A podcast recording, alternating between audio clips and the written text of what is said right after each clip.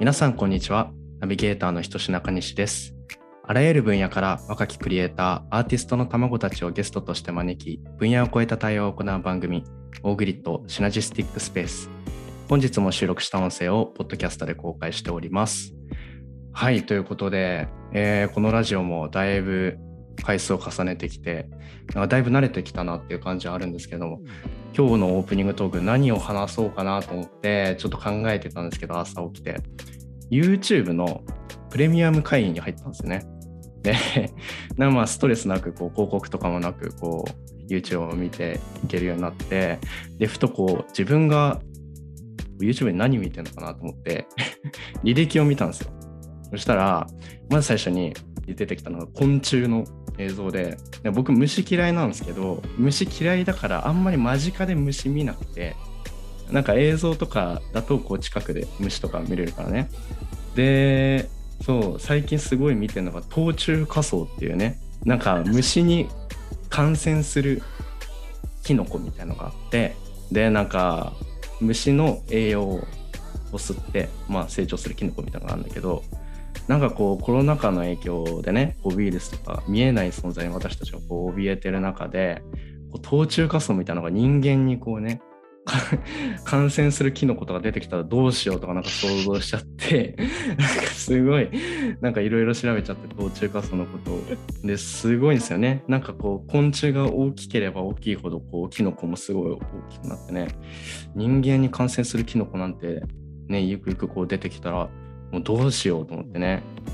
でねいろいろ想像を膨らませてしまっているっていうね。なんかちょっとこの話したらちょっと視聴者減ってしまいそうな感じはあるかもしれないんだけどちょっとゲストの方もなんか顔が引きつってきたのでちょっとそろそろ紹介をしようかな。はいということで、えー本日のゲストの紹介文本日も届いております。えー東洋大学建築学科卒業、えー在学中に独学でイラスト制作を始め、えー卒業後はフリーのイラストレーターとして活動を始め、みじっ子というキャラクターでグッズを販売。えー現在 TikTok をはじめ動画やライブ配信でプチブレイクを果たし、えー、みじっ子グッズも絶賛人気沸騰しております。ということでお呼びいたしましょう。山田幸輝くんです、えーよろしく。はい、どうもこんにちは。えーはいどうもこんにちはとして活動しております、山田幸喜と申します。はいよろしくされましたけど。ご調子しちゃったかなどうですか？最近のグッズの売れ行きは。よろしいいや、まあ、ぼちぼちですけど、かはい。まあね、グッズはね、その、売れたり売れなかったりが激しい方なんで、うんうんうんまあ、今はね、波で、波で言ったら、下ですかね。あ、下に下がっちゃった。いやまあそんなもうんなるほどね。ちなみに何が一番売れてるんですか？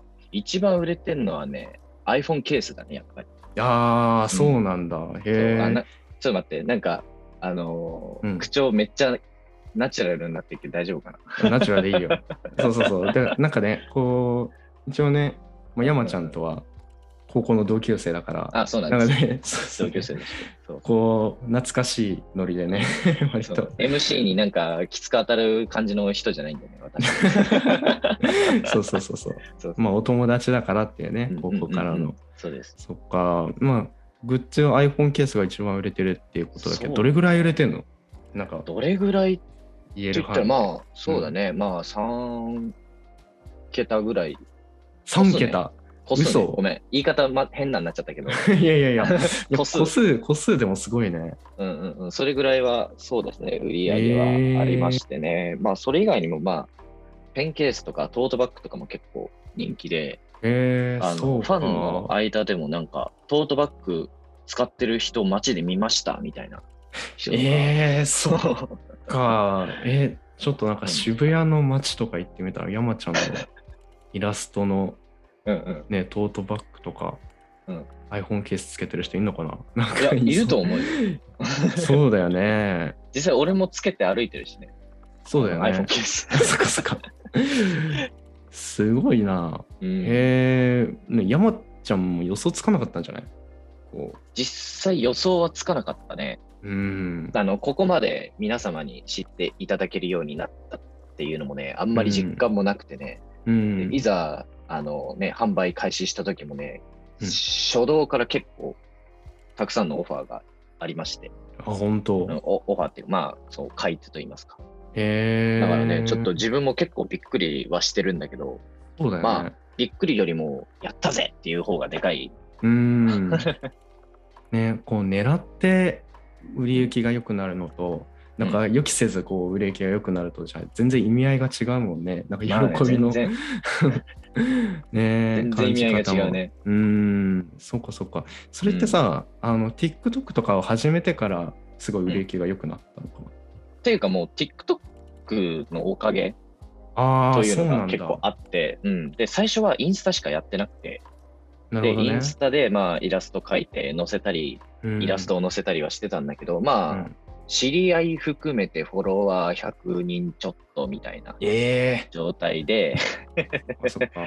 だからまあ海外の方とかもフォローしてくれてはいたんだけど、まあ少ない方だよね。インスタグラムで100人。そこでなんかグッズを売るというよりはうん、作りたいなっていう象徴みたいなものを作りたいなと思って、一回作ったんだけど、うん。それはもう知り合い2、3人が、あ、買ってあげるって言って買ってくれるみたいな。その時に、そのタイミングでも僕も山ちゃんの T シャツ買った気がする。そうなんですよ。もちろん、あの、なんか、あの、グッズとしてはいいものができたと思うんですそうそうそうう。そうそう、いいものだった。いい T シャツだった。うん、需要は全然なかったわけなんだけど、うん。そこで、まあ、ちょっと皆様に知っていただけるにはどうすればいいんだろうっていろいろ考えてうん。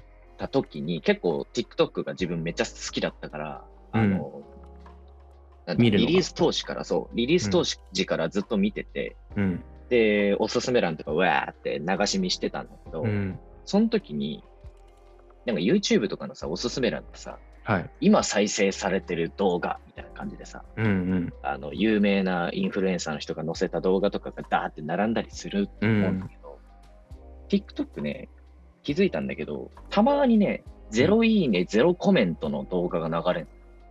ああ、そうなんだ。そうそうそう、おすすめ見てるとどういう仕。組みなんだろう？へうんえ。なんかね、そう。で、ゼロいいね、ゼロコメントのやつがちょろちょろって流れてきてて、で、別にそれも動画として全然成り立ってないとかじゃなくて、うん。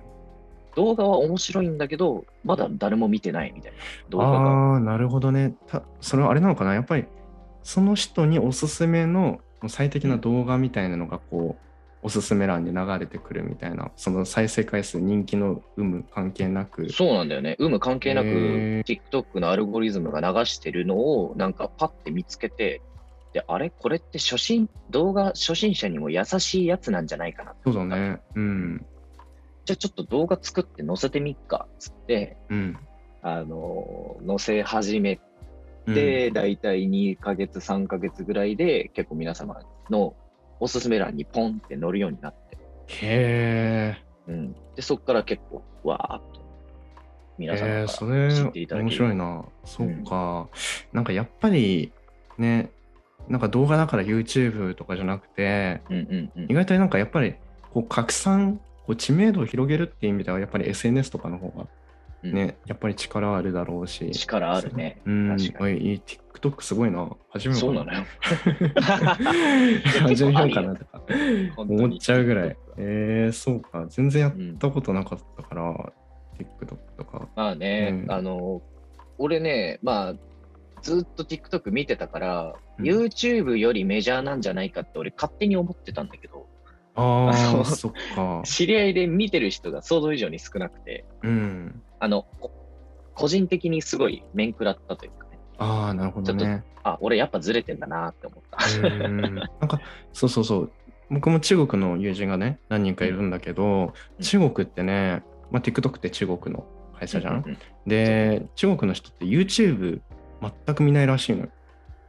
あ、そう。あ、てか、まず YouTube って見れないんじゃなかっそうそう、見れないって言ってあそうねて、うんうん中国で見れないって言ってて、た、うんでもなんかその TikTok とか、あとはなんかビリビリっていう動画サイトがあったりとかね、ある意味なんかすごい動画のプラットフォームみたいなのを作ることをすごい意識してるっていうか、中国とかが。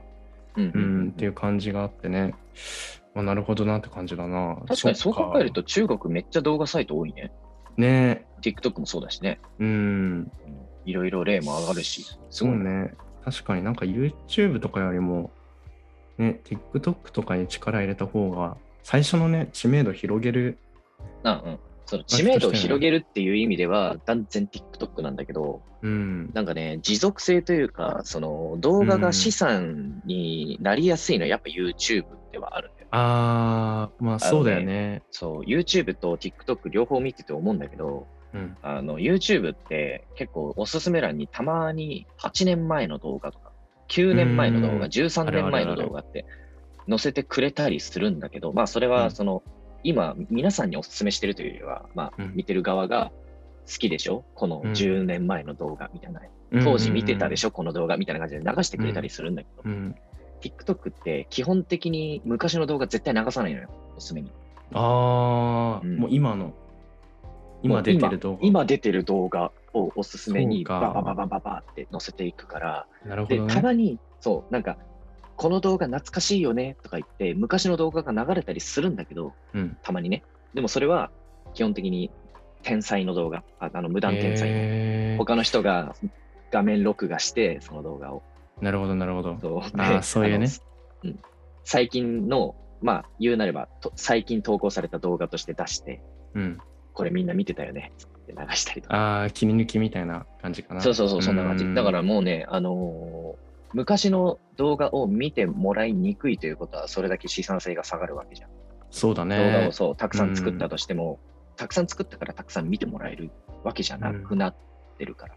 アーカイブは残るんでしょ？一応。アーカイブは残る残る。アーカイブっていうか、まあ、うん、動画は全部残る。うん。なるほど。だからね、でも、こう、おすすめみたいな感じで出ることはもうないってことなんだ。うん、ないなるほど。ああ、そういう多分差別化がちゃんとできてるんだろうね。なんかまあね TikTok みたいなのは。うんちなみに山ちゃんは YouTube も一応ライブ配信とかでやってるんだっけ、いや、いや、YouTube ではなくて、うん、もう今すべて TikTok だから、TikTok で、そうそう、ライブ配信をしてる。えー、そうなんだ。なんか他の、なんだろう、動画のサイトとか、なんかプラットフォーム使うっていうのは予定としてはあるのかな、えっ ?YouTube とね、YouTube は、あの、今私実家暮らしなんですけれど、うん。あの、実家を出たらやろうかなっていうふうあ、にそうなんだ。そうなんだ、そうなんだ。あまあやそうねやろうかなってやりたいな。まあ、なんだろう、割といい環境というか、邪魔されずにね、こうね。自分のスペースでね、やった方がいいね。ちょっそうねと。そういうのもあってね、まあ、うんちょっとできてはいないんだけど、やりたいなとも思ってて、うんただね、一回ね、あの、ライブ配信アプリではい。ライブもしてみようかなって思った時期があって、なんかさ、うんポコチャとか、17ライブとか、ああ。ショールームとかいろいろあるじゃん。あるね。で、結構、あの、イラストを描きながら、その顔は出し合わせず、描きながらベラベラベラベラ喋るっていうライブ配信を TikTok でやってるわけなんだけど、うん。まあ、自分の声の需要っていうのも結構、あの、うんいただけてて、なあ、そうね。山ちゃんの声聞きやすいかもしれない。結構。あ本当？うんあ、。よかった。ハスキーだから。ハスキーかな。なんだ、トーンがさ、すごい、なんだ山ちゃんはこう結構物腰柔らかいから、すごいななんかこう聞いてて、なんかこうすごい自己啓発してるような人の強気な トークとかじゃなくて、なんかはいはいはいそうそうそうそう、ナチュラルに聞けるっていうのはあるかもしれない。まあ結構それもね、言っていただけてる。うん。でね、その延長線上でね、なんかライブ配信とか、あのうんライブ配信、なんだっけ？あ、ライブアプリ？うん、とか、やらないんですか？とか言われてて、俺一切いじったことなかったの。うん YouTube と TikTok 以外、そのもうライブ配信のポコチャとか全然知らなくてやったことがなくて、うん。で一回視察としてね、ポコチャっていうね、ライブ配信アプリがあるんだけど、それを入れて、うん。なんか誰か適当なライブ配信のところ入ってみようと思ってうん。はいたんですよ。うん。まあ基本的にライブ入ると、まあちっちゃく ID とかで誰だ、ID 何々が入室しましたとか出てくるわけですよ。うん。で、自分がコメントをしたら、結構ライブ配信者の人が、あ、この人コメントしてくれたって気づいて読み上げるみたいな、そんな感じなわけなんだよ、TikTok とか YouTube とかって。うん。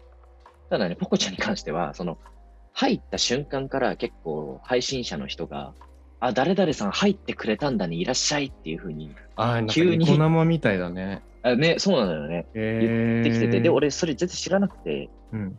あの、入った瞬間に、ああ、なんかこんな感じの画面なんだって思った瞬間に、その画面の向こうの女の子が、あ、山ちゃんさんいらっしゃい、今日初めて登録してくれたんだね。あ、なのに私のとこ来てくれてありがとう。え、何このプロフィールの画像自分で描いたのすごいじゃんね。もうちょっと見せてよとか、なんかガガガって。あの、すごいね、い勢いよくね、ガー来たのよ。入って3秒ぐらいで。で、ちょっとビビビっちゃって。すごいな。なあああってなって。すごいね。ななんだろうさ、なんかこう、トーク力とかとは別のなんかもう能力だよね。なんかそういう人もうね、ぐいぐいというか あねどこで息してんだって。その人だけだと思うんだよ。うんわかんないけど。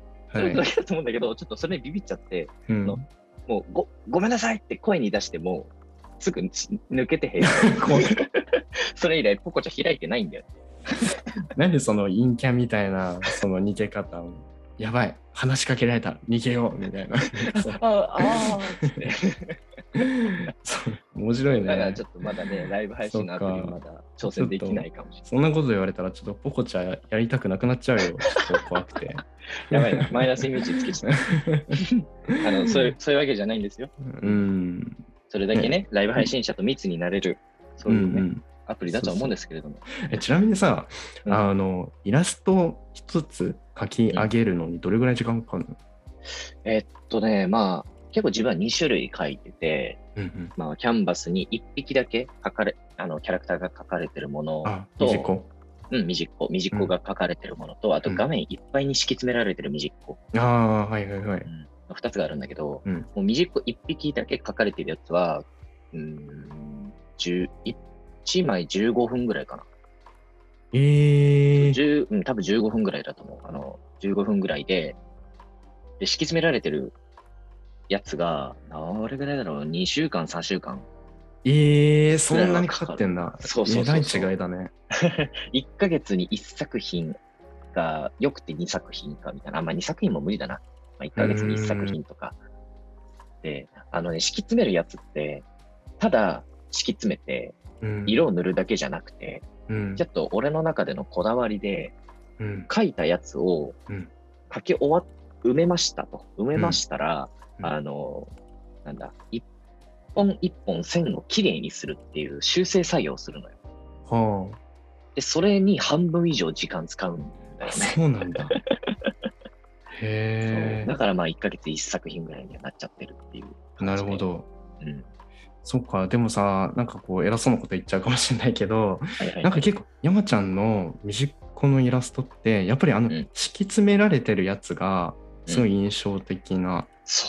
感じがあるから、うんなんかそれをね12週間かかるってことだけどそれをやってるからこそなんかすごいこう特徴的でうん。なんかこうグッズとかが売れたりしてるのかなっていう印象がうん、多分あれがね1個だけの実行だったらまた違った印象があったと思うから、ね。確かに全、めっちゃ敷き詰められてるものがあるおかげで、その1匹だけのが結構映えるというか、うん。そういうのもあるのかもしれないけど。そうね。うん。へええちなみにあのミジッコってどうやって誕生したの？あのね、うん。あのーまあ、こういうの作ろうって言って作ったわけではなくて、まあ、うん。結構去年あたりの1回目の緊急事態宣言の時うんで、今とは比べ物にならないぐらいみんな自粛してたじゃん。うん。もう缶詰めみたいな感じで。うん。で、まあ、その時期って卒論の時期ではあったんだけど、すごい嫌だったのよ。卒論書くのがうん。嫌だな、書きたくないなと思って、うん。で、どうしよう、どうやって逃げようって思った時に、まあ、高校生の時に結構書き溜めてた、その、なんだ、スケッチブックか、スケッチブックが家にあったから、ちょっとこれに、とにかく絵描こうっつって、へえ そう、ちっちゃい、なんかもう、棒人間だったり、なんか太ったキャラクターだったり、うん猫、うん。犬、キツネ、なんか竜みたいなやつ、蛇みたいなやつみたいな、うん。もうね、たくさんガーッ描いてたの。夢中で描いてたの。うん。で、まあ別に埋めるつもりはなかったんだけど、気がついたら埋まってたのよ。で、その埋まっ、あ、埋まったわってなって、埋まったその作品を見たときに、え、うん。これ結構良さげじゃねってなったんだね。なんか、ここの作品はすごく素晴らしいとかじゃなくて、なんか、お、なんか引き込まれるやんけってなったうん。で、ちょっともうちょっとか書いてみようかなって言って、うん。2枚目書いてみて、でも、時期にね、あの、犬、猫とかいろいろ書いてたけど、レパートリーがなくなってくるから、うん。なんか適当なキャラクター書くわけよ。うん。で、適当なキャラクター書いていくと、またそれで埋まって、結構綺麗な感じになってたから、これちょっと良さげだなと思って、LINE とか Twitter とか個人で使ってるやつに、暇だったから書いたわみたいな感じでポンって載せたら、結構友達から反響があって、めっちゃすげえそうそうそう。で、あ、すげえって言われたし、これ結構いけんじゃね？みたいな。なるほどね。そうそう。うん。へいけんなと思って、まあ、インスタを開設して、まあ、もともとイラストを描きたいっていう、なんかイラストで仕事したいというよりは、ーうん。大人になってもイラストを描き続けたいっていう欲があって、うん。でイラストを描き続けるには皆様に知っていただけなきゃ意味がないなとうん。思って、インスタを開設して、で、その後に TikTok を開設するわけなんだけど、うん。で、TikTok で書いてたら、あの、そのキャラクター、ミジンコみたいですねって言われたわけ。おう。うんうんうんあの、微生物のミジンコ。うんうんで、ああ、確かにそうですね、みたいな感じで流してはいたんだけど、流してっていうか、まあ普通にそこから来てるんな。みじんそう、そこから、ミジンコから来てて、で、名前何ですかって言われたとき分かんなくて、うん。作ってねえなってなって、ん。あ、ミジンコに似てるって言ってるから、それっぽい名前に可愛らしい名前、ミジンコ、ミジ、ミジッコ、ミジッコ、ミジッコだってなって、ミジッコ可愛い、よし、ミジッコにしようってミジッコになった。そうか。ななんか僕もなんかそのなんかこう名前に困ったら似てるようなうん。ものを見つけて、それ何度も言ってたら思いつくかもな名前。いや、本当思いつくと思うよ。みじんこみじんこそう。みじこだみたいな。なんかね、名前をね、結構ここだわりたくなるっていうのもわかるし、うん。結構特徴的だったり、その個性豊かな名前っていうのもなんとなくわかるんだけど、はい。なんか個性豊かすぎるのもなんか愛着湧かないかなと思って。なるほどね。だから、あの、名前はなんか変にこだわるよりも、なんか、ちなんだ名前の方がいいんだろうな、愛着湧くしと思って、それも一応頭の中には念頭に入って置いてあったわけですね。うん。なるほどね。うん。えー、面白い。なんかひょんなところでそういうキャラクターとかが生まれるんだな。なんかこう それもさなんかこう意識的になんかキャラクター作ろうっておそらく思ったわけじゃなくてうんうん。多分なんかなんとなくこうねた絵描くのが純粋に楽しくて描いてて、うん。これいいじゃんみたいなね感じに。そうそうそうそうそう。なるほどね。面白いな。あの、だって、みじっことは言ってるけど、みじっこの定義って何ですかって言われたら自分でもわかんないからね。そうね。確かに。俺が描いたキャラクターは大体みじっこなんじゃないかな、みたいな感じになってて、うん。あの、だからなんか、ね、いろんなキャラクターを描いてて、なんか統一感ないかもしれないみたいな感じで思ってるけど、でもそれ、なんか統一感ありますよねっていうふうに周りが言ってくれたら、まあ確かに統一感があるっていうことになるし、うん。結構他他者評価にはなるから、その辺は。うん。で、それをひっくるめて、みじっこっていうふうにうん。言ってるって感じかね。結構高校生の時まあ山ちゃんと同じ部活ね、ダンス部で同じ部活だったから、うん。すごい山ちゃんが絵好きっていうのは元から知ってて。うんうんうん。でなんかコロナ前かは忘れたけどなんか山ちゃんと、まあ、ダンス部のメンツでこう鎌倉かどっかに行ったじゃん。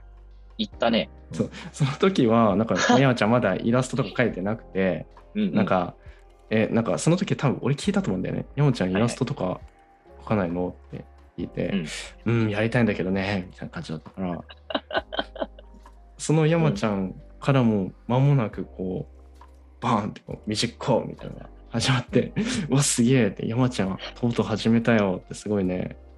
なんかもう親みたいな感じですっごい 嬉しかった結構ね、あの旅行はね、俺の中での分岐点ではあって、あ本当に。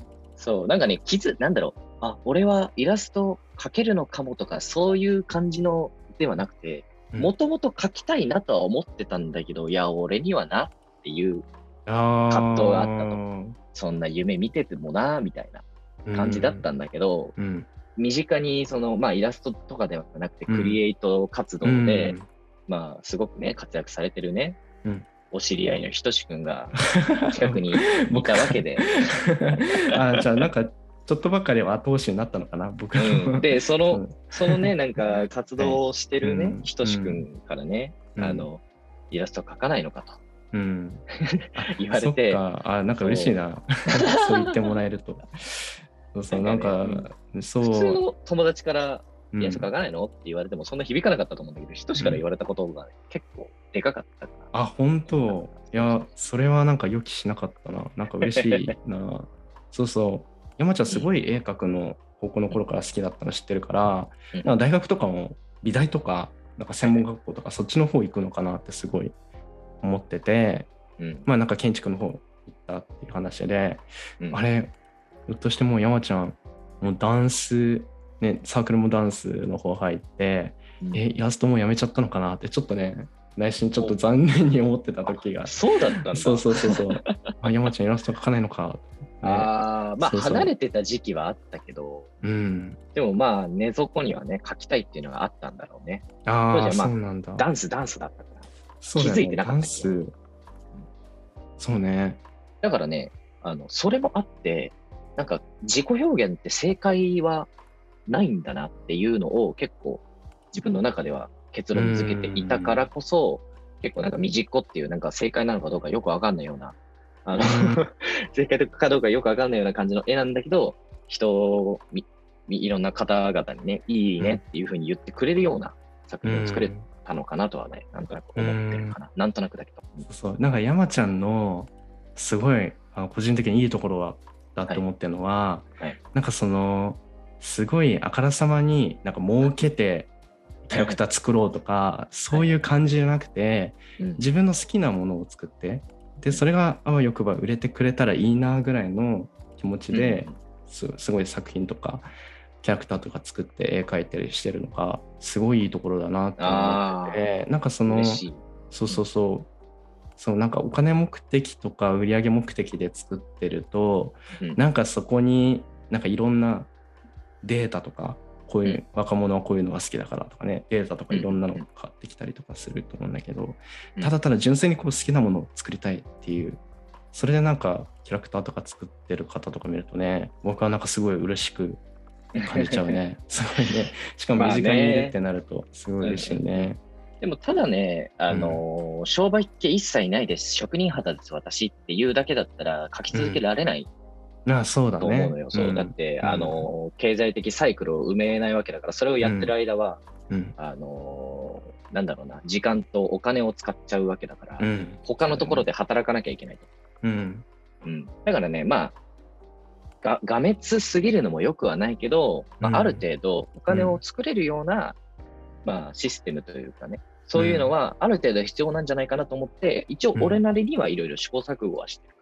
うん。ある程度ね、なんかもう、あの、これを作って、これだけ売り上げて、こうすれば俺も安泰やで、みたいな、うん。そこまでじゃないけど、うんだからまあ、グッズ制作をしたりとか、うん。あのーなんだろうな、まあ作品とかもね、あの出品したり販売とかもちょこちょこ手は広げてはいるけど、結構みじっこってキャラクターいろいろうん。いろなんかある意味こうグッズにしやすいようなキャラクターそうね。なのかな、結構ねそういう意味で。確かにそうかも。だって形も決まってないし、そうそうそういろんな形にもできるし。決まってないし、そでも、あの、わかわかる人っていうか、まあ、あの、見見た人ほとんどが、あ、これはみじっこですねっていうふうにわかるっていうのが結構うそう。そ重要では。こそれ作るのって難しいと思うんだよね、うん。こうそうよね。ポケモンのアンノーンじゃないけどさはいはいはい。わかるよ。わかるよね。あのアルファベットからこう着想を置いてね、うん。目玉が真ん中にあって。やっぱりこう、形は違うんだけど全部同じ種類だよねみたいなのをキャラクターでデザインするってすごいプロの方でも難しいようなそうだよね。うん部分じゃないかなってすごい個人的には思うから。そういうのをね作りたいっていうのは昔からあったの？うん。なんか、そっか。のいろんな形になってるけど、これはこの作品ですねって分かるっていうのを作りたいなっていうのを思ってたんだけど、どうやって作ればいいか分かんなかったんだけど、うん、気づいたらできてたんだよね。天才じゃないの？もう。もしかしたら天才じゃないの？なんかもう。狙わずになんかできちゃう、ね、嫌みったらしくなっちゃうから、なんか。うん。でもまあ事実だもんね。うん、なんかね。ねえ。そう。そっか。なんかね。結構グッズ制作はどう？やっぱり好き？結構グッズ作る。自分の描いたイラストがこう形になるっていうのは、いや、好きよ。ああそう。好き好き。やっぱね、うん。あの、普段使いでも自分のグッズ使ったりとかもするし、うん。でもなんかグッズというか、なんだろうな、そういうさ、あのタイアップというか、そう、うん。デザインが施されてるグッズとかって、も物がチャチかったり、そういうのとか、うん。あの多かったりもするんだけど、でもうん一応ね、その、なんだ、グッズのもの自体も結構機能性もちゃんとしてるやつも自分なりに選んでるつもりではあるから、うん。だからね、使い勝手も結構いいから、うん。だからね、ね結構自分でもね、うん、使ったりとかもしてるかな。まあ好きだしね。うん。ちなみにうん、次どんなグッズ作りたいとかある？あのね、次、次っていう、もう次はこれ作ろうっていうのは今のところまだないんだけど、うん。後々に作りたいって思ってるのが一個あって、何ですか？あのー、ミジッコのジグソーパズル的なやつが、面白いあのさ、ジグソーパズルってさ、まあ、決まった形してるじゃん。鍵はいはのいメスオスのああはいいうピース。ああいうのじゃなくて、ミジッコ一匹一匹がピースになってるっていう。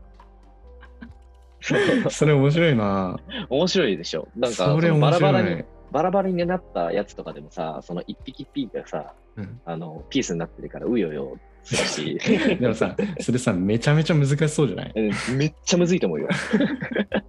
めちゃめちゃむずいけど、絶対楽しいと思う。うん。ちなみにさ、その、そのファンの方との対話で、なんかこれ作ろうみたいな感じで、こう、インスピレーションを得て、うん。こうアイデア得て、何かものを作るってなることって結構よくあるの？山ちゃんの中では。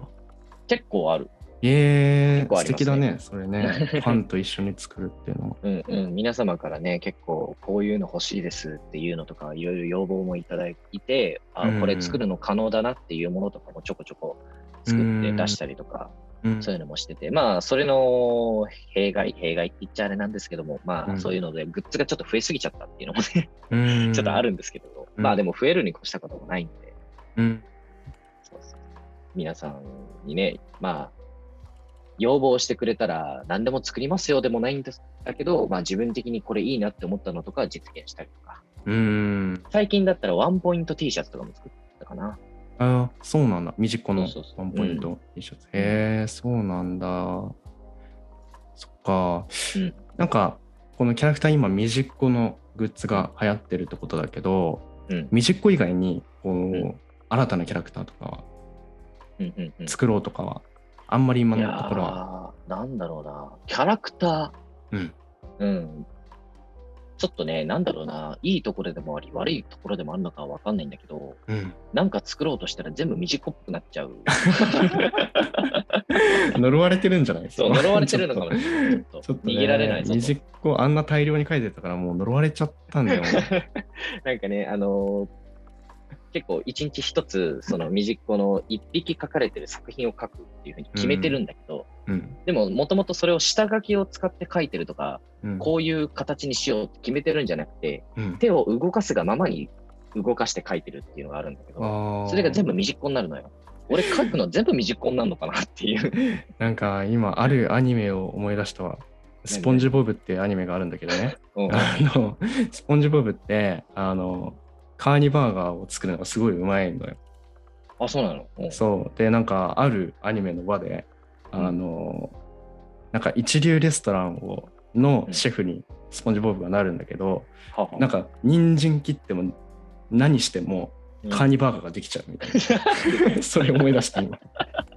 でも確かに山ちゃんはう。もうスポンジボブだよ、だから。そうそう、スポンジボブです。呪われてんな。